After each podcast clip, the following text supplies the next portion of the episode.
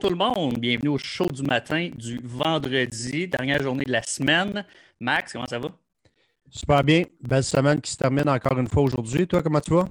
Ça va très bien, ça va très bien. Euh, cette semaine, j'ai eu des commentaires sur mes cheveux, fait que j'ai remis ma casquette. J'ai eu un commentaire sur les cernes, fait que ça, ça, n'a rien changé. Euh, peut-être que la lumière va faire une petite différence, mais bon, ça va bien. OK. Tu n'as pas acheté la petite crème que je t'ai envoyée, non? Non, non. Pas rendu là? Je ne suis pas rendu là encore, malheureusement. Mais euh, peut-être, éventuellement. éventuellement. Max, on, a décidé de. On disait qu'on s'ajustait. On était supposé recevoir Eve Crépeau aujourd'hui pour parler nutrition. Finalement, on l'a repoussé d'une semaine parce qu'on a comme réalisé que c'est la semaine de la prévention du suicide, puis euh, on voulait en discuter. Donc, euh, notre invité va venir nous en parler euh, ce matin. Absolument. Notre invité, Sylvain Croteau de, de Sportide. Donc, je l'introduis tout de suite, puis on va discuter avec lui de cette semaine-là.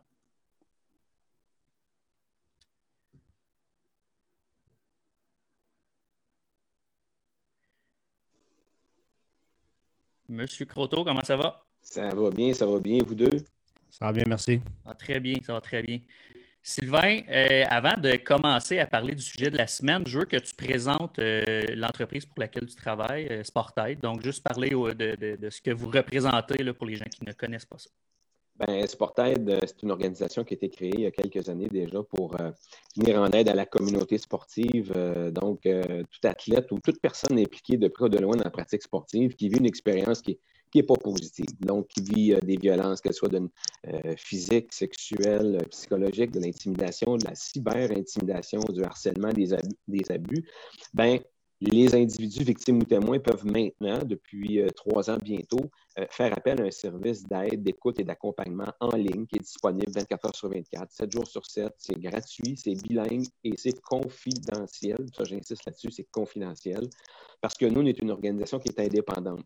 Donc, quand les gens font appel à nous, victimes ou témoins de tout type de violence, ben, c'est une relation un à un, support aide avec l'individu qui nous contacte et qui exprime un besoin là où on supporte aussi la communauté sportive, c'est euh, où on vient euh, aider les organisations, euh, donc dans leur volonté d'outiller, d'éduquer, de sensibiliser leur communauté. Puis, eh ben, avec votre fédération, avec Baseball Québec, on l'a fait déjà d'ailleurs dans les deux dernières années. On était présent à votre Assemblée générale annuelle. Il y a certains clubs dans certaines régions du Québec qui ont fait appel à nous pour aller présenter, développer des activités de d'éducation et de sensibilisation dans leur milieu.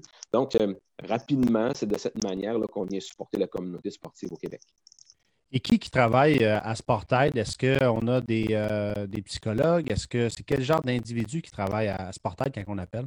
Ben, c'est une très, très bonne question. Nous, on est une équipe d'intervenants qui est présente euh, et ces gens-là ont différentes expériences, différents bagages, psychologie, psychologie sportive, criminologie, sexologie. Mais non seulement on a notre équipe d'intervenants, mais nous, quand on a créé Sportaid, on ne voulait pas se substituer à des services qui sont déjà existants pour la communauté. Alors, ce qu'on a fait, c'est qu'on a établi des contacts, on a établi une espèce de toile, un système de référencement où autour de nous, euh, il y a plus de 350 individus, organismes présents partout au Québec vers lesquels euh, on envoie les gens, on réfère les gens lorsqu'ils ont des problématiques plus pointues. Je pourrais vous donner un exemple. Quelqu'un qui nous appelle et qui a une problématique euh, des troubles alimentaires liés à sa pratique sportive, ben nous, dans notre équipe, on n'a pas un spécialiste de cette nature-là. Par contre, il existe des services sur le terrain. Alors, nous, on réfère vers ces services-là qui peuvent répondre à des problématiques plus pointues. OK. Puis les gens qui veulent vous contacter le font par téléphone, par Internet. C'est quoi la, meilleure façon? Ah, ben écoutez, on est présent sur toutes les tribunes, euh, Là, euh, à cet endroit-là, on trouve toutes les manières de nous contacter, mais les gens peuvent nous contacter, peuvent texter avec nous, chatter, les médias sociaux, courriel. Puis, on l'oublie trop souvent, le téléphone. le téléphone, on peut encore nous rejoindre avec le téléphone. Ça s'adresse vraiment à tout le monde, autant les jeunes que les entraîneurs, que les, dirigeants, les présidents, les, n'importe qui qui est impliqué dans le monde du sport. Ça, c'est tellement important de le dire. Euh, ben oui, nous, à la base, notre, notre clientèle cible, si je peux dire ça comme ça, ce sont, oui, les jeunes sportifs, mais on sait très bien que dans la pratique sportive, il n'y a pas seulement nos jeunes sportifs qui vivent des choses difficiles, des entraîneurs. Hier, je parlais avec, euh, sur un autre projet, quelqu'un qui me faisait valoir que nos officiels trouvent ça difficile. Hein? Euh, nos administrateurs de clubs, nos entraîneurs. Alors, c'est vraiment tout le monde. Il y a des parents qui nous ont déjà appelés, il y a des, grands-parents, parce que les grands-parents sont de plus en plus présents dans la vie de nos jeunes sportifs. Alors, c'est vraiment euh, ouvert, dédié, disponible pour tous. Excellent. J'ai envie de, t'envoyer sur deux facettes un peu de, ça, parce que là, en 2020, on vit une année quand même spéciale. Mm-hmm. Donc, euh, j'ai envie que tu me parles des conséquences que ça peut avoir la violence dans un contexte sportif. Euh, puis là, les deux volets que je vais amener, c'est le pré-COVID, où est-ce que tous les jeunes sont à l'école puis vivent en société, puis euh, le, mouvement, pas le mouvement, mais ce qu'on a vécu en 2020 avec la COVID, où est-ce que les gens sont plus à la maison puis qui peut peut-être avoir plus de, de, solitude, en fait, en. Ben, je vais commencer, je pense, euh, par le contexte d'actualité. Hein. C'est dans, bientôt ça va bientôt faire un an qu'on est aux prises avec cet adversaire redoutable. Euh, ben, c'est sûr que je vous apprendrai rien en disant que nos sportifs, et là, quand je pense à nos sportifs, je pense oui à nos jeunes, mais je pense aussi à ceux qui s'occupent de nos jeunes sportifs, les entraîneurs, les administrateurs de clubs, les parents. Tout le monde en a euh, assez. Tout le monde est triste de voir que les activités sportives n'ont pas lieu. Euh, il y a des jeunes, il y a des gens pour qui l'année passée, c'était peut-être leur dernière saison dans leur sport. Il y a des gens l'année passée qui ont été privés de rendez-vous importants, euh, les Jeux du Québec, les Jeux du Canada, les Jeux olympiques, les Jeux paralympiques, et j'en passe, des finales régionales, euh, tout sport confondu. donc ça, c'est la première chose à laquelle on est confronté. Nos, gens ont manqué un paquet d'activités, un paquet de rendez-vous importants pour eux. Euh, c'est sûr que les gens aussi, ben, je vous apprendrai rien, les gens se retrouvent euh, isolés. Euh, on est en confinement, on va en sortir un petit peu dans certaines régions à partir de lundi, mais il reste qu'au final, tout le monde est, contraint dans sa solitude chez lui. ce que les gens nous disent, les sportifs particulièrement, ce qu'ils trouvent le plus difficile, c'est de devoir s'occuper de devoir euh, savoir comment redevenir maître de son temps. Euh, parce que quand on est un sportif, euh, peu importe le niveau, on est toujours pris dans des horaires, dans des agendas assez serrés. Hein. On sait qu'on a une pratique demain, une autre pratique après-demain, un entraînement en gym, un match samedi, un tournoi dans un mois, une compétition dans trois mois. Mais là, on se retrouve devant rien de tout ça. Alors, comment on s'occupe? alors qu'on est vraiment habituellement dans un agenda, dans un horaire serré, avec un entraîneur qui, nous accompagne là-dedans? Alors là, ce qui nous est manifesté par les sportifs, c'est comment je m'occupe et aussi comment je me définis autrement que d'être un sportif. Parce qu'on l'oublie trop souvent, avant d'être un sportif, on est des êtres humains à la base.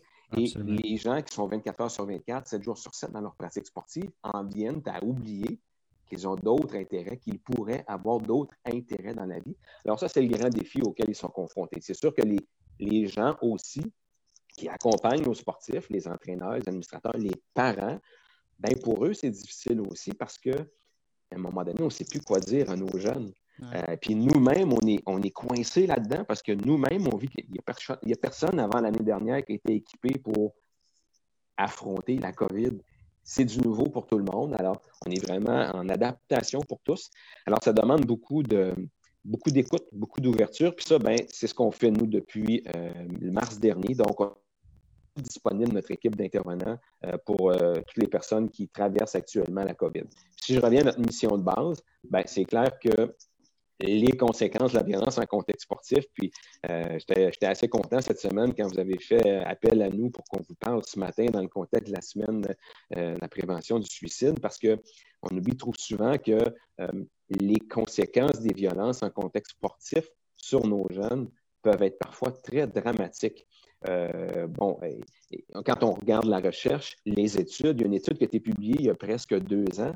Euh, puis là, ce n'est pas une étude qui a été publiée en Australie puis dans les fins fonds de l'Asie. C'est une étude qui a été publiée ici au Canada, publiée par l'Université de Toronto et Athlètes Canada, qui ont sondé plus de 1000 athlètes qui ont fait partie euh, d'équipes nationales, athlètes actifs retraités. Et quand on les questionnait sur leur expérience en contexte sportif, mais particulièrement sur les conséquences liées à des violences qu'ils avaient pu subir en contexte sportif, seulement pour les idées suicidaires, 13% des athlètes actifs ayant participé à l'étude disaient avoir des idées suicidaires. 20% des athlètes retraités disaient avoir des idées suicidaires. là, ben, je ne vous nomme pas les symptômes post-traumatiques, euh, dépression, troubles alimentaires. Alors, les conséquences sont, importantes. Puis c'est pour ça que c'est vraiment important qu'on s'occupe de nos jeunes sportifs. Puis ça, il ben, ne faut pas avoir peur de le dire. Au Québec, on est un leader actuellement. On prend soin de notre monde. Puis votre fédération peut être citée en exemple parce que vous avez euh, des, dirigeants, en partant par Maxime, euh, puis tout votre, votre conseil d'administration, puis les intervenants qui sont impliqués dans votre sport, dans votre fédération, ont à cœur l'expérience sportive positive de vos jeunes joueurs de baseball, garçons, filles. Puis ça, ben, ça mérite d'être dit. Euh, puis vraiment, ben, ça, c'est quelque chose qu'on sent aussi dans l'ensemble de la communauté sportive au Québec. Puis on, est chanceux d'avoir cette mobilisation-là. Merci beaucoup. Est-ce qu'il y a des, euh, tranches d'âge qui sont plus à risque ou plus populaires euh, auprès de Sportaid qui appellent un peu plus, euh, un peu plus souvent? Est-ce qu'il y a une, tranche d'âge qu'il faudrait peut-être porter un peu plus attention, d'après vous? Bien, c'est sûr que quand on arrive à l'adolescence jusqu'au début de l'âge adulte, c'est là où les, les, athlètes sont plus actifs. Euh, certains, c'est des rendez-vous, ça devient des rendez-vous importants parce que leur, carrière culmine ou pour d'autres, la carrière décline. Euh, certains quittent parce que quand on quitte le monde du sport, euh, ça demande une période d'adaptation. alors ça, c'est peut-être la période, je vous dirais, le, 14, 18, 19 ans, là, ça, c'est peut-être la période de la vie où nos sportifs sont le plus confrontés à, mais ça n'empêche pas qu'il y a des tout petits qui nous ont appelés, puis il y a des plus âgés qui nous ont appelés. Moi, je peux vous dire qu'il y a des gens de 50 ans et plus qui nous ont appelés parce qu'ils vivaient des choses dans leur sport. Euh, puis l'autre affaire aussi, en termes de conséquences, c'est pas parce qu'on est sorti de la pratique sportive que les conséquences ne nous suivent pas plus tard. Alors, il y a des gens qui nous ont appelés qui, même s'ils ne pratiquent plus leur sport, sont encore aux prises avec les conséquences liées à des choses qu'ils ont vécues. Puis quand je fais un retour sur l'étude que je mentionnais tout à l'heure, euh, ben, il y a d'autres études qui, démontrent, par exemple, que quand on subit de l'intimidation euh, à l'adolescence, 36-40 ben, ans plus tard, il y a encore des conséquences chez ces individus. Alors ça, ça veut dire que moi, je ne sais pas si vous avez des enfants, mais moi, j'en ai qui actuellement ont, 9, 12 ans. Ça veut dire que sexuellement, ils subissaient des choses comme ça. Bien, quand ils vont être rendus à mon âge, ils pourraient encore avoir des conséquences, dont les idées suicidaires. Ouais, certains intervenants oublient l'empreinte qu'ils laissent, que ce soit un, entraîneur, que ce soit un coéquipier. Une empreinte euh, négative envers un individu peut rester à très, très long terme. Puis c'est là que des fois, ça ne se déclenche pas tout de suite, c'est par la suite. C'est 3, 4, 5 ans plus tard que ça revient puis que ça hante cette personne-là. Il faut, porter attention à ça absolument. Ça, c'est important ce que tu viens de dire, que parfois, ce n'est pas tout de suite. Mm. parfois, et pourquoi parfois c'est pas tout de suite, puis je dirais même peut-être souvent. Euh, ça, c'est le plus grand défi que nous avons tous dans euh, le défi que nous avons d'éliminer et de contrer les violences en contexte sportif. C'est toute la banalisation qui entoure ça. Hein? Il y a plein de choses qu'on accepte pour différentes raisons, parce que ça a toujours été comme ça, parce que mes coachs ont toujours fait ça comme ça, euh, mon grand frère, j'ai toujours vu faire ça comme ça, ma grande sœur, ben ça, cette banalisation-là fait en sorte que justement, dans le coup, sur le coup, dans le feu de l'action, on accepte des choses, on en vient à se dire que c'est normal, mais plus tard, là, on s'aperçoit, on se rend compte que, ben non, c'était pas normal. Alors, c'est pour ça qu'aujourd'hui, nous, chez Sportaid, déjà, on travaille à éduquer, sensibiliser les plus petits, déjà en bas âge. Euh, puis quand je dis ça, je, veux toujours mettre un bémol. Euh, chez, chez nous, on n'est pas contre la performance, pas du tout, c'est pas ça le point. Euh, mais il, faut, reconnaître qu'il y a un temps pour ça dans la vie, dans le développement d'un jeune sportif. Et quand ils sont en bas âge, laissons-les avoir du plaisir d'abord. S'ils ont du plaisir, ils vont rester, puis ils vont choisir par eux-mêmes à l'adolescence de se donner dans la performance. Et quand ils sont jeunes, laissons-les avoir du plaisir puis découvrir plein de choses. Oui, puis le plaisir doit être lié aussi à la performance. Même euh, je suis entraîneur un peu plus vers 16, 17, 18 ans présentement, puis c'est la première chose que je dis à mes joueurs, c'est qu'il faut avoir du plaisir. Si on mm. vient ici, on a du plaisir, le reste va découler tout seul. Fait que c'est même, même plus vieux, même au niveau haute performance, le plaisir est une priorité absolument. Absolument. Tout à fait. Je ne sais pas si vous avez vu cette semaine, mais il y a un joueur de, justement de la MLB, Andrew Toll Simmons, qui a parlé de son histoire. Euh, puis lui, il dit qu'il joue avec au baseball professionnel avec euh, les, sentiments de, pas les sentiments, mais euh, des idées suicidaires depuis qu'il est tout jeune, donc depuis l'adolescence.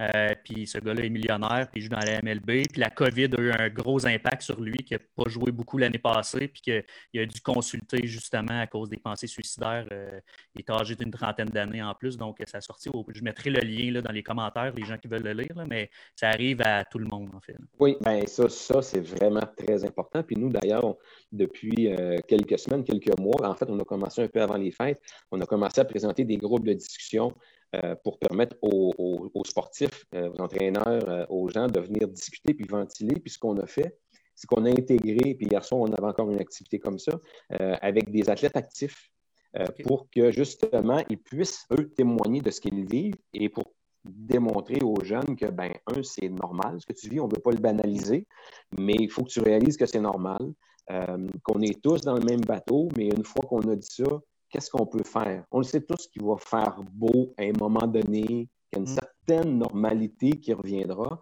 mais le défi qu'on a actuellement, c'est comment on se rend là. Alors, ça, c'est important. Ça, ben, c'est ce qu'on est en train de faire, nous, actuellement, vraiment, d'accompagner dans des groupes avec des spécialistes, des intervenants, d'abord pour venir, en guillemets, normaliser faire réaliser aux jeunes que, bon, c'est difficile, on le reconnaît. Maintenant, on va te donner des outils, des conseils pour qu'on réussisse cette traversée-là, puis c'est possible.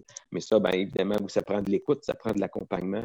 Euh, puis ça, bien, on, est outillé pour le faire. Puis il y a la, volonté sur le terrain là, pour s'occuper de notre monde. Ça, c'est bien, bien fort. Ouais. Est-ce que tu sais si les fédérations travaillent ensemble euh, pour, euh, pour ces, choses-là, pour le, suicide? Est-ce que -ce c'est important que les fédérations travaillent ensemble aussi? Bien, c'est important, mais je pense que ça, ça doit venir, oui, de chacune des fédérations de considérer euh, ces, ces, éléments-là qui sont vraiment importants.